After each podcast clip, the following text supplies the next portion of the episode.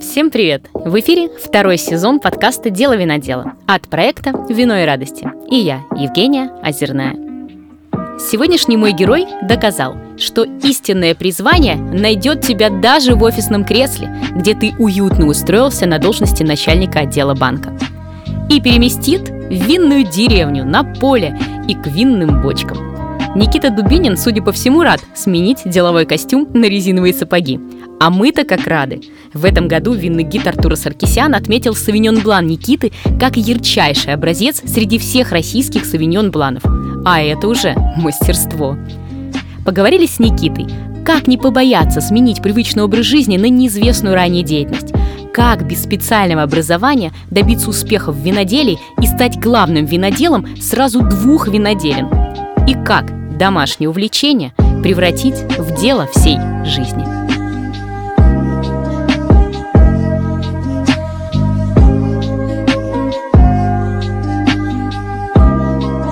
Ну что, друзья, а, добрый день. Сегодня у меня в гостях Никита Дубинин, а, главный винодел Дубинин Вайнери, а, главный винодел винодельной Синетха. И он еще нам расскажет э, о миллионе своих проектов, где он еще главный винодел, как он все успевает. Сейчас мы у него узнаем. Никита, привет. Да, друзья, всем привет. Сейчас пообщаемся. Скажи, пожалуйста, не твоя затея заниматься виноделием, правильно? Да, изначально в нашей семье виноделием увлекся папа Сергей Дубинин. А, делали изначально немножечко вина для себя, пробовали, учились, в основном пили сами, угощали друзей. Ну, как-то постепенно сами не заметили, как нас это все увлекло. А, он в то время тоже работал в европейской фирме, я работал в банке. То есть мы вином занимались там по выходным, условно говоря, там после работы. Ну, как хобби именно. То есть получали от этого а, такое эстетическое удовольствие, особенно, конечно, уже когда можно дегустировать. Ну и как-то засосало, увлекло э, поуходили с работ. Э, ну, у него там, в принципе, все и шло к логическому завершению. А я, да, просто ну, решил поменять э, стиль жизни и вот начали заниматься вином уже более плотно. А, построили небольшую уже... Ну, изначально все это было в гараже, действительно, жилого дома. То есть термин гаражисты, наверное, как раз это про таких, как мы, ребят. А потом решили построить, как нам тогда казалось, большую винодельню себе, около 100 квадратных метров. Но благо, что потолки под 4 метра, и сейчас нас это сильно выручает. А, ну вот, собственно, перешли уже в нее, в эту винодельню. В 2020 году получили лицензию, ну и начали уже работать в легальном поле, продаваться официально, скажем так, уже хобби переросло в некий такой бизнес. Откуда вообще сама затея э, с виноделием взялась? Любили пить вино, дегустировать? Почему вино?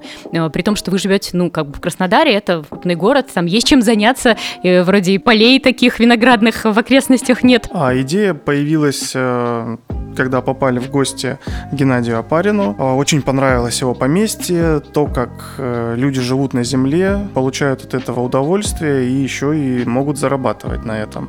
А, как-то вот эта идея папе очень приглянулась, ну и, собственно, с этого началось наше хобби.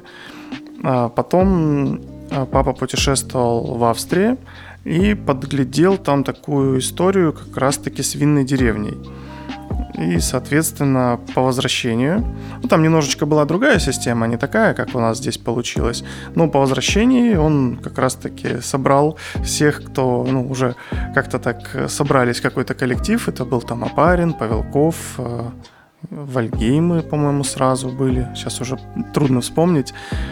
И было принято решение организовать вот эту винную деревню. Апарин предложил как раз землю, ну и все вот закрутилось, понеслось, стали сажать виноградники. А в чем была основная идея вот этой винной деревни? Как было придумано в Австрии и как было реализовано у нас?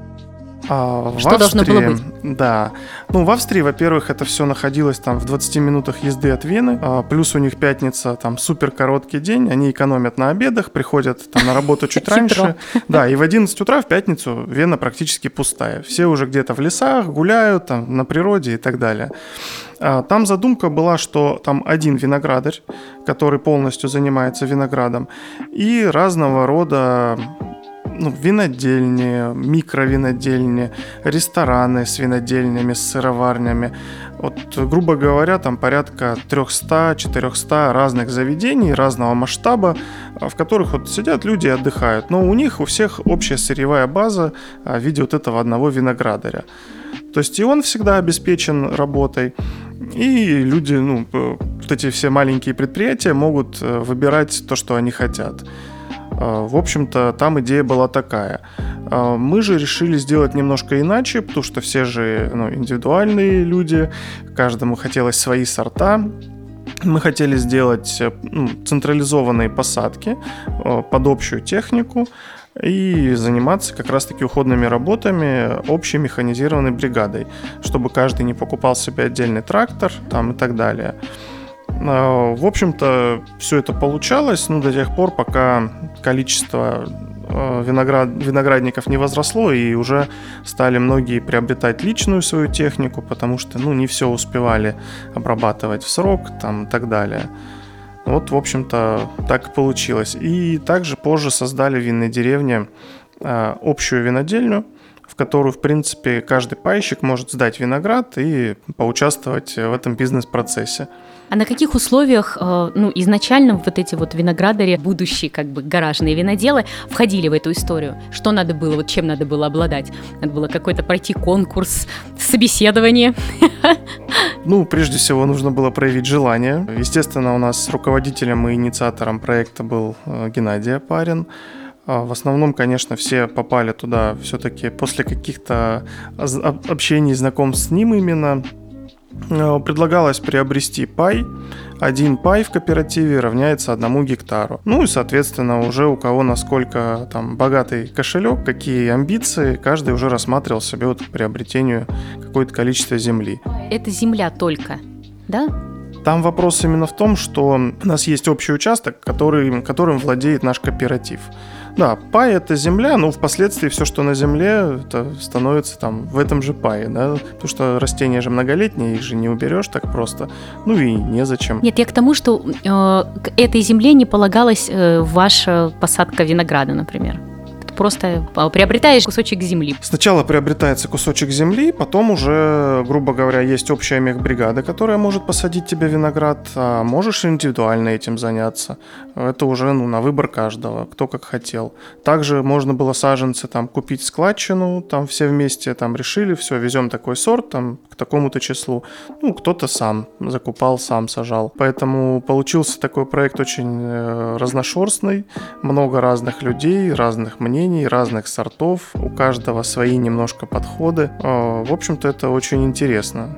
И что самое интересное, почва там оказалась весьма неплохой. В принципе, мы видим сейчас немалое количество приличных вин оттуда из винной деревни. А тогда предполагалась э, вот такая засада, как сейчас, например, случилось, э, с тем, что кто-то, например, уже не ухаживает за своими виноградниками или, э, ну, как бы плохо за ними ухаживает, а рядом сосед, он отлично ухаживает, например, он обработал свой виноградник, а другой, который бесхозяйственный, не обработал, и там вредители с его винограда переползли сюда, ну, то есть вот какая-то такая история. Ну, предполагалось, конечно, что все будут ответственно относиться к уходу за собственными же виноградниками, но, к сожалению, да, не все хорошо ухаживают, и проблема ну, соседства с э, проблемными участками есть. Какие-то санкции против них? Это же большие деньги виноградарствуют.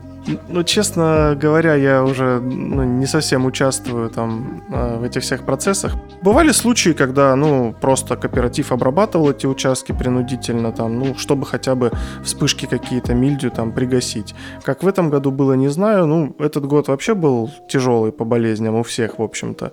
Но мы, кстати, вот уже подводя итоги года, я считаю, неплохо все отработали, и потери ну, небольшие абсолютно. Хотя некоторые хозяйства, там, красные вина потеряли ну, процентов на 90. То ну, как они сами говорят. Скажи, пожалуйста, как, э, во-первых, я э, сама, как человек, который ушел из корпорации ради вот того, чем мы сейчас занимаемся, я понимаю, насколько это сложно э, взять и просто изменить, и просто поставить с ног на голову свою жизнь и поменять, как сказать, привычный белый воротничок на непривычный халат и да, соломенную шляпу. Расскажи, пожалуйста, этот процесс, как ты его переживал и ну, пожалел ли в какой-то момент или наоборот решил, что что я раньше это не сделал? Как этот процесс происходил? Ой, ну, в общем-то, как получилось? Э, я устроился в банк еще, учась в институте, уже доучивался последние два года работая. И, в общем-то, у меня получился довольно быстрый карьерный рост, так уж вышло. В 23 года я уже был начальником отдела. Там, когда прошло еще пару лет, я был начальником отдела. Как-то, ну, понемножку мне это стало наскучивать, и в нашем банке по нашей линейке уже, в принципе, нельзя было расти никуда, можно было только менять направление, ну и там пытаться расти. Но, скажем так, банк был небольшой, и не было в тот момент такой возможности. А, походил немножечко по собеседованиям, тоже как-то не нашел чего-то адекватного, того, чего мне бы хотелось. И было принято решение уходить в свое дело, и это было не сразу вино. А, тогда как раз начинались мобильные кофейни, и мы просто пригнали 4 мобильные кофейни. И да, как вот э, ты говоришь, я снял белый воротничок, одел черную футболку, и на мобильной кофейне поехали работать по фестивалям, по городу, везде-везде. Ну, вот около двух лет э, мы активно занимались этими кофейнями. Ну, параллельно, конечно, занимались и вином в том числе. Ну, потом все-таки поняли, что кофейня не совсем а, то, чего хочется. Оставили одну штучку, она, кстати, до сих пор у нас есть. Она работает только по мероприятиям и крайне редко. Ну, то есть с минимальным расходником, ну, когда это нужно. Вот, в общем-то, именно переход из банка был вот такой. То есть хотелось уже чего-то своего, ну, какой-то большей, что ли, активности. Э, не знаю, надоела эта офисная жизнь. Такая однообразная, такая стандартная. Хотя, в общем-то, работа тоже была интересная. Я работал в залоговом отделе.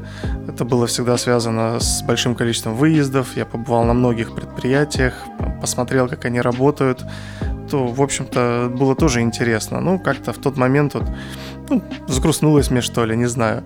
Хотя многие знакомые там у виска рукой крутили, говорят, как так, ты просто вот на вокзале стоишь, кофе продаешь. Ну, вот это так мне хотелось в тот момент. Сам формат, а, когда ты, ну, работаешь, условно, твои пальцы касаются только клавиатуры, а в какой-то момент они теперь уже касаются всего, ну, там, ну, да. этого насоса, мизги, не знаю, виноградные лозы. Вот эта трансформация, она в какой момент произошла? В какой момент ты понял, что вот руками у тебя получается, ну, вдохновение, что ли, да, то, что тебя это больше драйвит, чем вот э, какая-то такая работа? Ну, это произошло, наверное, году ну, в 16-м, в 17-м, мне кажется. Через сколько после того, как вы вот увлеклись этим виноделием? Насколько понимаю, папа сначала делал вино, правильно? Ну да, уже около 10 лет э, как бы экспериментируем, да, с вином. Изначально папа этим занимался по большей степени. Я же говорю, я так э, мог помочь там отжать, что-то отпрессовать. Ну, дегустировал, конечно. Ну, это главный помощь. Да. Как без этого? А, ну и году, наверное, в 17-м в шестнадцатом я понял, что тоже мне это очень интересно. Мы стали ну, обучаться на всевозможных каких-то мероприятиях. Папа даже закончил первый курс школы у Димы Ковалева, как раз в Севастополе тогда был первый курс. Ну, там интересный был выпуск, там был и Вальгейм, и Бердяев, и Гусев. В общем-то, ну, практически все малое виноделие, которое вот сегодня уже с лицензиями работает. Ну и, соответственно, да, а уже там 18-19 год мы больше экспериментировали с белыми, учились делать белые, розовые, там немножечко игристые, сидр пробовали делать. Ну, понятно, в небольших количествах для себя. И уже с 2020 года поняли, что надо как-то уже в легальное поле заходить и работать легально. В какой момент стало понятно, что то вино, которое получается, не страшно, условно, не стыдно отдать э, другим людям, а, а плюс не только отдать, продать им, да, э, для того, чтобы они вот получили удовольствие? А, ну, мы всегда старались участвовать во всевозможных выставках, каких-то ярмарках. Э, в общем-то, это никогда не было запрещено, даже с учетом того, что мы там нелегально фактически там это вино все делали. Ну, запрещена у нас розница стороне продажи. То есть угощать вроде как можно. Ну и после нескольких там э, позитивных отзывов там на тех же самых выставках Винорус, когда там большое количество экспертов, э, ну, ты просто, да, понимаешь, что, ну, вроде как уже не стыдно, да, люди хвалят, ну, почему бы и нет. Вот, в общем-то, наверное, основной посыл был такой. Ну, плюс мы дружим э, с виноделами, с некоторыми, там, с тем же Сергеем Коротковым, там, с Алексеем Толстым дружим, дружим с Ромой Лагуновым, также и с ними обмениваемся опытом и образцами периодически. Ну, когда уже фигуры такого полета пробуют и говорят, ну, это хорошее вино, действительно. Ну, как-то это придает уверенности немного. Не каждого винодела вино пробовал Алексей Толстой и говорил, что это хорошее вино. Ну, мне кажется, иногда они по-дружески нас просто поддерживают, чтобы мы просто держались, да. А сейчас ты э, кроме э, вашей семейной винодельни еще э, делаешь вино винодельни Синетха, еще а, помогаешь другим начинающим молодым виноделам. Расскажи вот а, об этом своем большом многогранном опыте и как ты все успеваешь. Ну да, по Синетх у нас как получилась тоже история. Фархат Нагдалиев, э, один из учредителей Синетха, второй учредитель у нас Дмитрий Власов, э, его друг и партнер. Фархат был владельцем участка в винной деревне. По-моему, в 2020 году э, я у него купил Савиньон Блан, ну и сделал из него вино. Я попросил его там обработать определенным образом, чтобы получить более там фруктовое вино, он изначально, ну, не фруктовое, а более такой тропической направленности, то есть там новозеландский, скажем, Sauvignon Блан, он изначально немножко усомнился, потом, ну, говорит, ну ладно, ну просишь, обработаем, какие проблемы. Они обработали, как я попросил, виноград, потом я его переработал, сделал вино, и он как раз приехал на очередной слет э, нашего кооператива. Это в ноябре у нас, как правило, происходит. Совмещаем с праздником молодого вина. И мы стали пробовать это вино. Он был просто ошеломлен, что из его винограда можно сделать такое вино. Потому что раньше, когда он продавал виноград, то он никогда не видел, чтобы из, именно из него получалось так хорошо и вкусно. И он тут же незамедлительно предложил мне работу. Он говорит, мы сейчас достраиваем винодельню, э, пойдешь к нам виноделом. Для меня это было что-то новенькое. Раньше я делал вино только для себя, ну, с папой, как-то семейный проект. Но почему-то опять в тот момент э, мне захотелось этого сильно. Я думаю, я еще не знал, как я справлюсь с этим. Ну, я согласился, думаю, ну, справимся, и не с таким справлялись. А вот, собственно, так началась наша история с Синетх. Э, уже под моим руководством достраивали винодельню, там, дооборудовали. Ну, какую часть оборудования уже была заказана, что-то там какие-то нюансы уже дооборудовали. Ну и первый урожай вин 21 года, в общем-то, уже я перерабатывал. И теперь уже у нас третий винтаж в 23 году будет, ну, урожай 23 года. Ну и все идет достаточно хорошо, интересно. А, для меня это, конечно, то тоже большая находка, когда ты за один сезон получаешь там не один опыт, а два или три или даже четыре.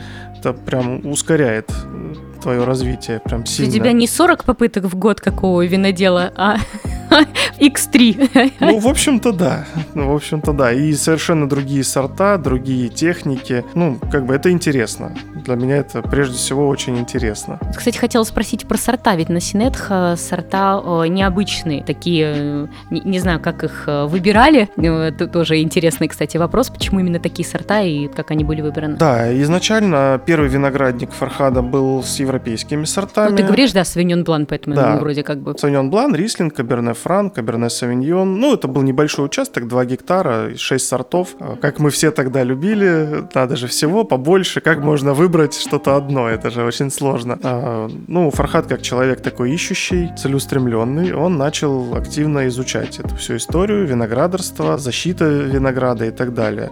И, в общем-то, преуспел в этом немало. Он вот сейчас ведет виноградник полностью самостоятельно. Ну, у нас здесь есть э, на месте, конечно, агроном, который собирает людей, вывозит, следит за выполнением работ, но именно как бы такая работа а, наставническая полностью Фархада. Ну, я тоже с этого года буду присоединяться к нему, будем э, параллельно все это делать.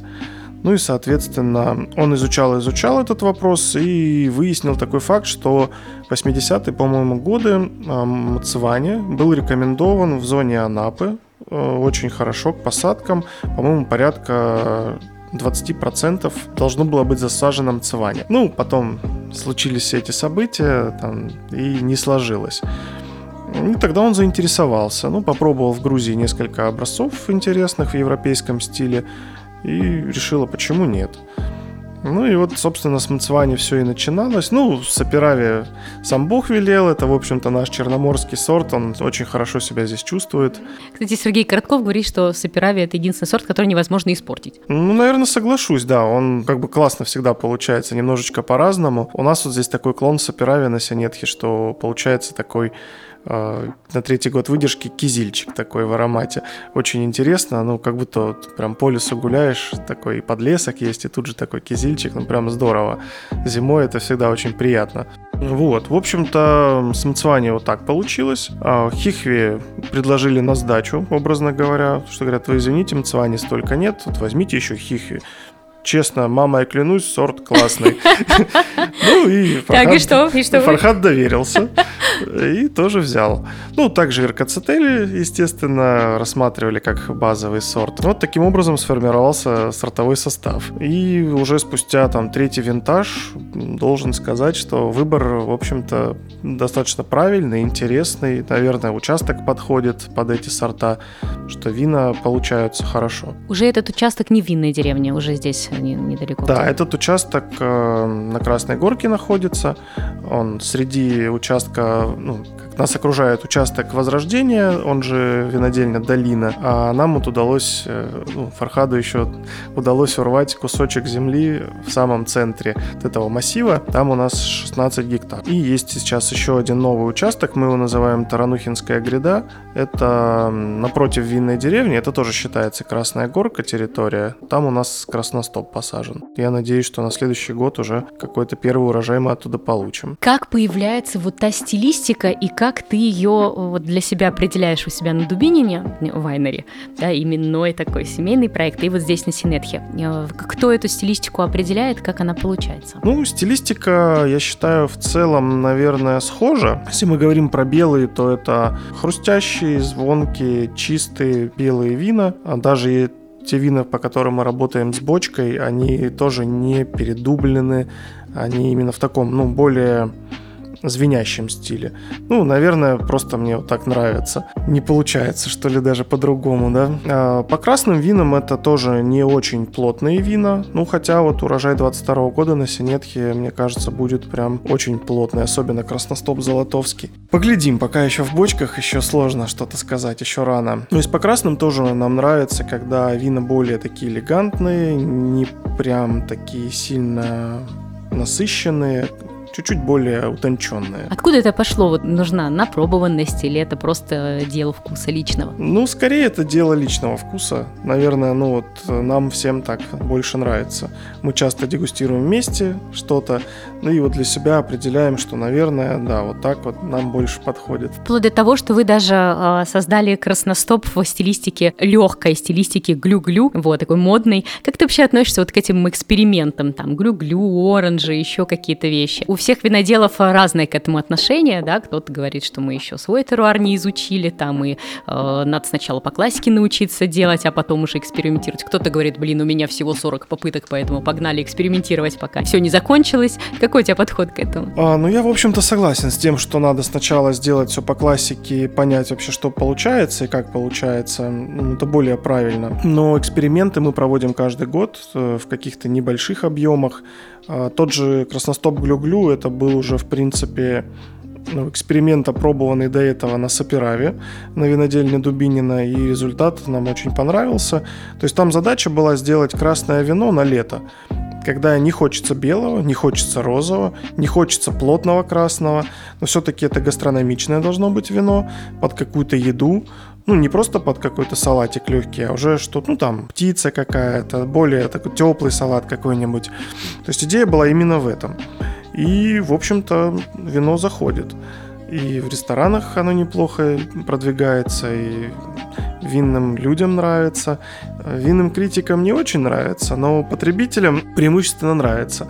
Ну и мы решили, что надо из Красностопа такую же историю попробовать сделать. Почему нет? Это очень прикольно. На кого сейчас российский винодел, ну ты в частности, опираешься? Скорее на э, мнение винных критиков или на мнение все-таки э, конечного потребителя, тех людей, для которых ты делаешь это вино? Или вообще на свое собственное. Например, Узунов говорит, я делаю так, как мне нравится, а дальше ну, здорово, что есть люди, которые тоже, которые которым тоже нравится. А, ну, не скажу, что мы прямо опираемся на мнение винных критиков. Э, да, нам приятно, безусловно, если находятся наши почитатели среди них. А, потребитель тоже настолько разношерстный, что ну, невозможно всем угодить. Кому-то нравится кислотность, кому-то нравится полусладкая красная, да, условно. То есть для всех мил не будешь. А мы прежде всего отталкиваемся от возможности нашего виноградника и, конечно, от собственного видения, наверное, от собственного какого-то вкуса. А где-то советуемся, опять-таки, с ранее упомянутыми коллегами, друзьями. Где-то, ну, что-то пробуем, нравится, там, пытаемся ну, в какой-то похожей стилистике что-то сделать. Там, в основном так. Э, задаем все-таки стиль, наверное, опираясь от собственных предпочтений. Мне кажется, так будет правильнее сказать. А ты часто участвуешь в всяких э, винных ярмарках, разных э, мероприятиях, такой тоже э, гастролирующий винодел. Насколько ты считаешь важным иметь некую узнаваемость среди тех людей, которые покупают твои вина. Они становятся твоими почитателями, потому что они тебя знают и тебя узнали, да? Или э, они сначала знакомятся с твоими винами, а потом э, начинают узнавать, кто же такой Никит Дубинин, который их тут так вкусно сделал. Ну, здесь это работает, наверное, и в таком варианте, и в первом, и во втором, потому что, ну, как ни крути, широкой известности ни у кого на старте нет. Конечно, какие-то есть э, винолюбы, которые знают все про всех, там, там и так далее. Но чтобы нормально выстраивать продажу уже в каком-то более-менее приличном количестве, там в 30 тысячах бутылок, например, в год, конечно, нужно, чтобы тебя знали более обширно. Ну, для этого, в общем-то, и участвуем и в выставках, и в каких-то конкурсах, чтобы ну, подтвердить, скажем так, свои заслуги как-то еще документально. Потому что, ну, иногда люди воспринимают ну, так проще что есть э, какое-то свидетельство о том, что ты все-таки успешный, что вот кто-то там сказал, да, действительно, вина хорошие, а своему вкусу иногда не доверяют. Как ты относишься вообще к тому, что российское виноделие до сих пор еще, да и не, то, что до сих пор, а, а скорее все еще пользуется такой незаслуженной непопулярностью у, у россиян, каким-то недоверием, а, ну, как бы много всяких комментариев мы слышим даже от, казалось бы, очень образованных людей, тех, от кого ты, ну, как бы не готов такое услышать, но вот какие-то предрассудки, мифы, э, с чем ты сталкиваешься как ты к этому относишься? Ну, действительно, да, эта ситуация имеет место быть, но э, хочу заметить, что последнее время э, этого стало меньше. Люди становятся более лояльными к российскому вину. Конечно, российское вино хорошего качества стоит уже недешево. Я думаю, это там, ну, от 1200, от 1300 за бутылку. Это, ну, начинается интересные вина, которые прям интересные, которые можно запомнить. Ну, не просто мы говорим про базу, а прям хорошие вина. Ну, соответственно, люди часто не понимают, почему же все-таки вина из Франции, Италии, там, из Чили, Аргентины стоят дешевле, чем российские вина. Мы тоже, честно говоря, недоумеваем, почему так получается. Ну, свою себестоимость мы понимаем, мы не понимаем, как им удается добиваться такой себестоимости и предлагать такие цены. Ну, наверное, поддержка государства на другом уровне. Даже не знаю. Либо все-таки это более ну, базовые вина с большей нагрузкой винограда на кусты и так далее. Ну, в более дешевом сегменте. Но в целом тенденция идет э, очень приятная. Люди все больше интересуются российским вином. И сейчас вот, грубо говоря, поколение там 20-25 лет прям радует, активно изучает этот вопрос. Присоединяется в ряды винолюбов, пробуют, интересуются. Приятно за этим наблюдать. Я э, так понимаю, что э, те сомелье, которые э, должны ставить, ну или там рекомендовать ресторанам э, винную карту, а, они чаще всего воспитаны на э, неких э, европейских э, традициях, и не, не припомню, ну так вот прям на вскидку каких-то школ вин из серьезных, действительно, которые готовят больших специалистов, у которых была большая какая-то база по российским винам. А почему так происходит? Ну, если ты приезжаешь во Францию, ты пьешь французское вино, и нормально тебя не парит. Это как, почему мы приезжаем, ну, как бы, да, в, в любой город России, заходишь в ресторан, ты не можешь. Ну, то есть я всегда спрашиваю российское вино, естественно, и единицы, где это, ну если это не Москва и Питер, да, единицы, где это вообще возможно найти в винной карте, или если ты это находишь, то это какой-то заоблачная какая-то будет цена, не знаю, какой-нибудь там условно с гигантской наценкой, и ты, конечно же, предпочтешь что-то более дешевое из, из того, что тебе по карману. Почему так происходит? А ведь, э, ну, как бы сомелье, казалось бы, это люди, которые вот прям про вино, то есть это не какие-то обыватели, которые там нас про порошок спрашивают, это реальные люди, которые понимают вине. Ну, я думаю, здесь много факторов, и, наверное, основной из факторов это бизнес-фактор, да, потому что любой ресторан хочет иметь необходимую для него наценку и так далее. С российским вином это не всегда получается в нужной именно пропорции. Но, опять-таки, многие сейчас сомелье смотрят в сторону России, и даже там на наши вина, условно говоря, которые очень в маленьких количествах выпускаются, они с удовольствием тоже ставят их в карту. Ну, просто это, скажем так, эм, больше отклонение от правил. То есть на бизнес-модель это не всегда влияет э, хорошо с точки зрения денег, но зато есть локальный продукт, хороший, это как-то тоже привлекает посетителей. То есть в целом эта ситуация сейчас э, тоже идет э, в лучшую сторону. Я думаю, что спустя какое-то время к российскому вину будет большее доверие, и, конечно, в картах наших хороших ресторанов будет больше российских вин. А в прошлом году, значит, были такие данные, что мы все прям пересели на игристое, и там на 25% повысилась а, игристость а, среди почитателей вина. А в этом году вроде как все пересели на легкие белые. На твой взгляд, Какие сейчас вот есть действительно какие-то тренды в винолюбии, или все-таки вино это для каждого очень индивидуальный продукт? Э, я думаю, да, что все-таки вино это продукт индивидуальный, и ну, о вкусах, как говорится, не спорят, но судя по нашей работе хочу заметить, что белые, конечно, продаются сейчас более активно.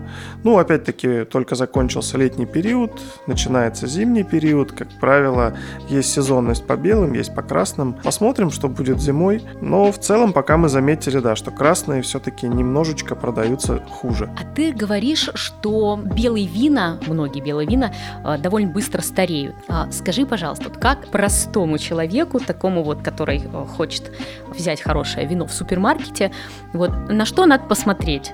там, не знаю, дату розлива, старость этого вина. Как вообще определить, что вот ты купил не э, то вино, которое вот винодел задумал, чтобы тебе было вкуснее всего? Не, ну, лучше всего посмотреть на год урожая, потому что дата розлива не всегда соответствует дате розлива. По нашему законодательству это дата, когда, ну, грубо говоря, эта бутылка была оформлена в продажу, когда на нее наклеили этикетку и наклеили акцизную марку. А это и считается по нашему законодательству датой розлива. То есть это не дата укупорки вина пробкой. Соответственно, лучше смотреть, конечно, на год урожая. Ну, если мы видим, что дата розлива, например, там через год или два от года урожая, то значит это вино либо хранилось где-то долго в емкости, либо хранилось в бутылке. Что плохо или хорошо?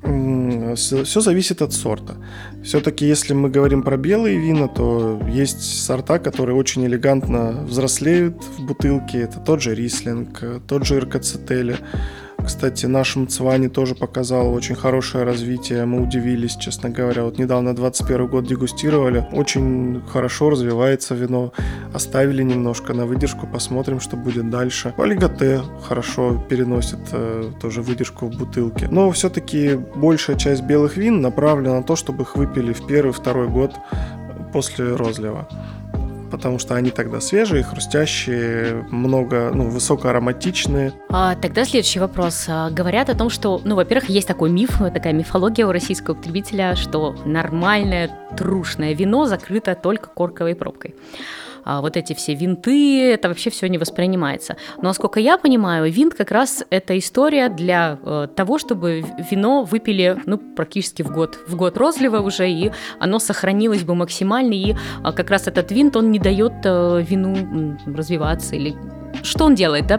Почему винта не надо бояться, или может надо бояться, или может действительно трушное вино под винт не разливать? Нет, винта бояться, конечно же, не стоит. Это хорошая технология, которая действительно замедляет э, процессы в бутылке, но, как это не удивительно, даже через такую пробку поступает кислород в вино, и вино все равно его получает, просто в меньшем объеме. Это делается для того, чтобы, ну, во-первых, ускорение производства, во-вторых, удешевление небольшое. Все-таки большие производители работают на себестоимостью, стараются, чтобы потребитель не переплачивал лишнего. И это, в общем-то, правильно. То есть винт как раз тут относится в основном к этим параметрам. Ну и всем известный там новозеландский Sauvignon Blanc, закрытый винтом, прекрасно сохраняется в течение года-полутора. В общем-то, не вижу никаких проблем, не стоит этого бояться.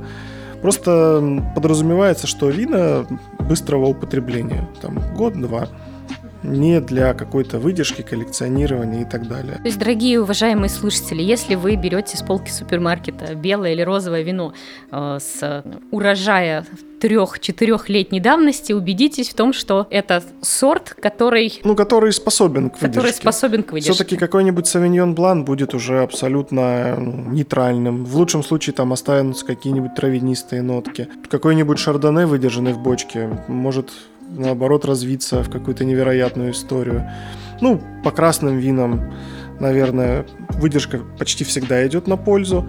Ну, если мы не говорим о совсем там недорогих базовых винах, если уже более интересные линейки, то, конечно, с выдержкой они становятся лучше. А по белым, да, большая часть вин все-таки направлена на то, чтобы их выпили быстро. Даже если они закрыты не винтом, все равно в основном позиционируется это так. Вернемся на твою домашнюю винодельню твою семейную винодельню. Как все устроено, кто сейчас за что отвечает, ну ты винодел, а пап как э, принимает участие, как остальная семья принимает участие, сколько сейчас вообще народу работает на твоей э, винодельне? Работаем в основном мы с папой сами.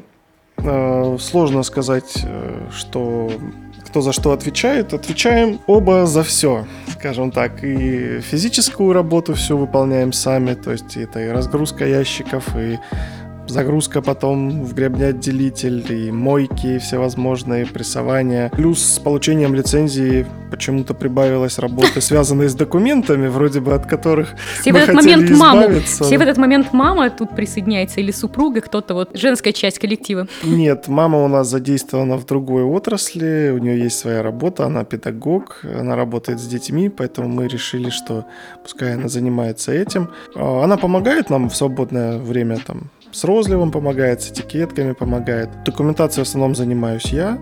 А, ну и также моя супруга помогает нам сейчас там вести бухгалтерию. Ну так как она а, профессиональный бухгалтер с опытом. Вот, вот есть, все-таки есть этот несложно, да. семейные. Нет, ну конечно есть. То есть стараемся обходиться своими силами как можно меньше привлекать сотрудников. Вот как бы концепция такая. Но все-таки помощник на винодельню нужен, потому что уже ну, не успеваем. Там, ну, то же самое мытье ящиков. Там, это занимает много времени, но с этим справится, в общем-то, любой абсолютно человек. Дети, кстати, любят э, мыть ящики. У меня двое, и плюс э, ребенок сестры, крестник мой. Они зачастую все вместе помогают, моют. Ну, конечно, это сложно воспринимать как э, рабочий процесс, они больше там играются, но тем не менее рвутся в бой. А на винограднике рвутся тоже? На винограднике пока нет пока не рвутся. До виноградника как раз-таки у нас э, работают люди. У нас есть тракторист, э, есть еще один человек э, как разнорабочий. Ну и вот потихоньку целый год они там ковыряются, ковыряются, все необходимые процедуры делают. Сколько сейчас бутылок производит винодельня? А, ну, скажем так, наших личных порядка 15 тысяч. Ну, плюс у нас есть наши партнеры, которым мы помогаем делать вина. Ну, там еще порядка, ну, 10-12 тысяч тысяч. Расскажи вот о, о таком партнерстве. То есть можно к тебе прийти и сказать, а, Никита, я хочу делать вино. На самом деле это не то, чтобы прям такая для нас услуга или какой-то бизнес-проект. Наши товарищи из винной деревни Э, получили виноград, который уже плодоносит, и ну, логическое завершение этого процесса сделать все-таки вино, попытаться его продать. Ну, вот решили, что на базе нашей винодельни мы им сделаем вино. Они могут участвовать в этом процессе, могут не участвовать, это уже их выбор, как им хочется. А, ну и они будут пытаться понемножечку осваивать рынок э, и выходить с продажами.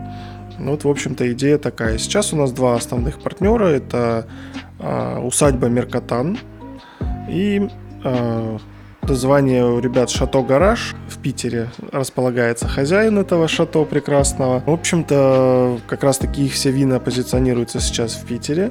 Они там в основном продают, договорились там с местным дистрибьютором. А усадьба Меркатан здесь, по Краснодарскому краю. Ну, в том году у них совсем мало было вина, в этом году уже будет чуть-чуть больше, и продажи будут э, более активные. Но как бы физический процесс производства вина, он как бы на вас лежит с папой. То есть, наверное... Да, конечно. Это все на наших мощностях происходит, э, под нашим присмотром, ну, естественно, на нас. А заказчик, он как-то регулирует стилистику или как тут мне надо такое или мне секое нужно? Не, ну, безусловно, у заказчика есть идея, какое он хотел бы увидеть вино все-таки. Конечно, все это обсуждается, ну и пытаемся максимально э, выполнить эти все условия. Они также присоединяются на некоторых этапах, э, когда-то приезжают на дегустации. Там, это можем... самый, самый приятный этап. Ну, безусловно, да.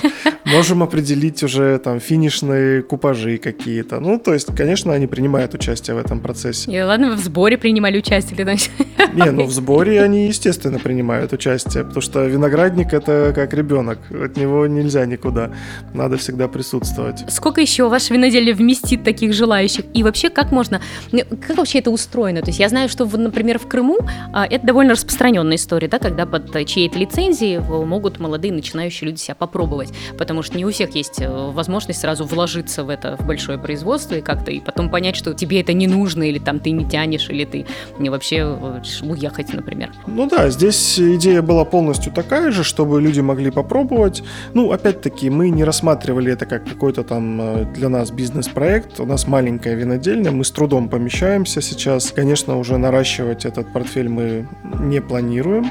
Э, более того, мы планируем, что все-таки ребята немножечко наладят свои продажи и построят собственные винодельни и уже перейдут туда, потому что у нас виноград тоже подрастает, и нужно будет освобождать пространство для уже наших вин. А сколько сейчас у тебя виноградников? Ну, у нас сейчас плодоносящих получается 15 тысяч кустов. Это, грубо говоря, у нас э, ну, 3 с небольшим гектара, 3,5 гектара. И какие сорта? Савиньон Блан, Каберне Фран. Но это я сейчас говорю про участок в Саукдере. Помимо этого у нас еще есть там небольшой участок винной деревни. Там у нас дополнительно есть пино нуар на игристое и рислинг. А в Саукдере у нас есть Савиньон Блан, Каберне Фран и Саперави. Почему игристое э, решил пробовать делать именно по классике? Ну, то есть таким длинным путем пошел. И, и где, где пятнаты? Ну, как бы все вот пятнатами балуются, потому что негде выдерживать очень долго. а у вас прям долгий путь. Ну, на самом деле, такое отношение к пятнатам тоже сформировалось. Мы пробовали делать пятнаты.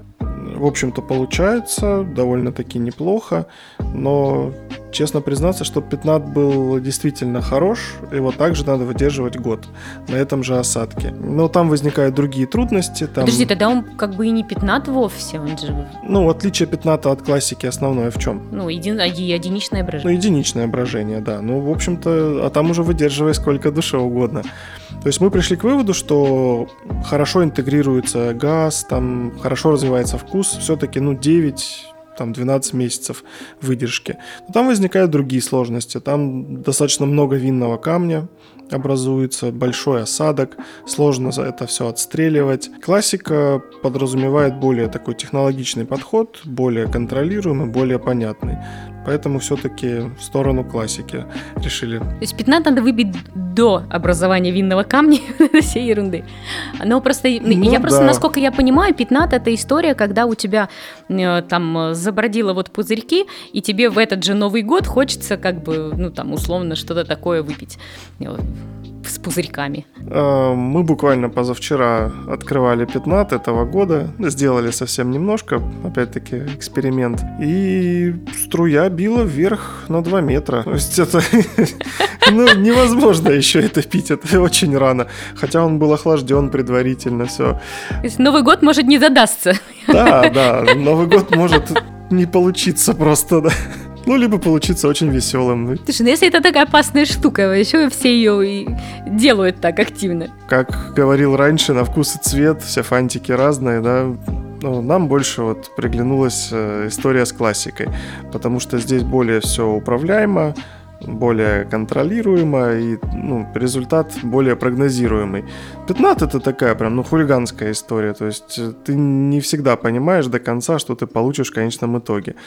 А хочется все-таки понимать. Ну, такая хулиганская история, как бы, которая стоит там э, полторы тысячи у некоторых производителей, даже как бы слишком, мне кажется, можно и игристую классику за эти деньги купить. И как вообще вот это формируется вот эта себестоимость? Я так понимаю, что игристая классика – это самый дорогостоящий, наверное, процесс в виноделии, который только существует. Ну, наверное, да. Ну, может быть, сравнимо с какими-то красными винами длительной выдержки, там, которые уже нужно перекупоривать спустя время. Ну, в общем, да, игристая, конечно, значительно дороже. Все-таки много очень ручных операций, связанных там со сведением осадка, потом заморозкой, с отстреливанием, переукупориванием, доливкой вручную. Конечно, усложняет жизнь.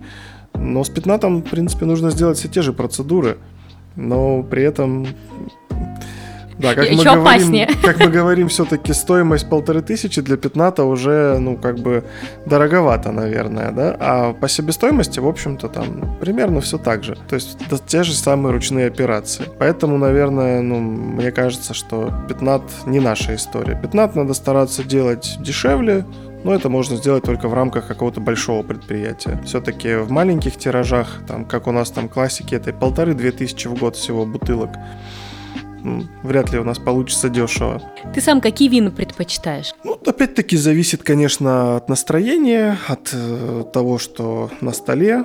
Ну, преимущественно больше белые, наверное, розовые. Свои или есть какие-то у тебя фавориты среди российских виноделов, а, которые ты точно вот а, ну, нельзя не попробовать, не знаю, что в этом году придумал такой-то. Ну, больше, конечно, пьем своих вин, потому что, ну, пьем, честно сказать, не очень мало, достаточно много. То есть практически каждый день за ужином у нас вино присутствует.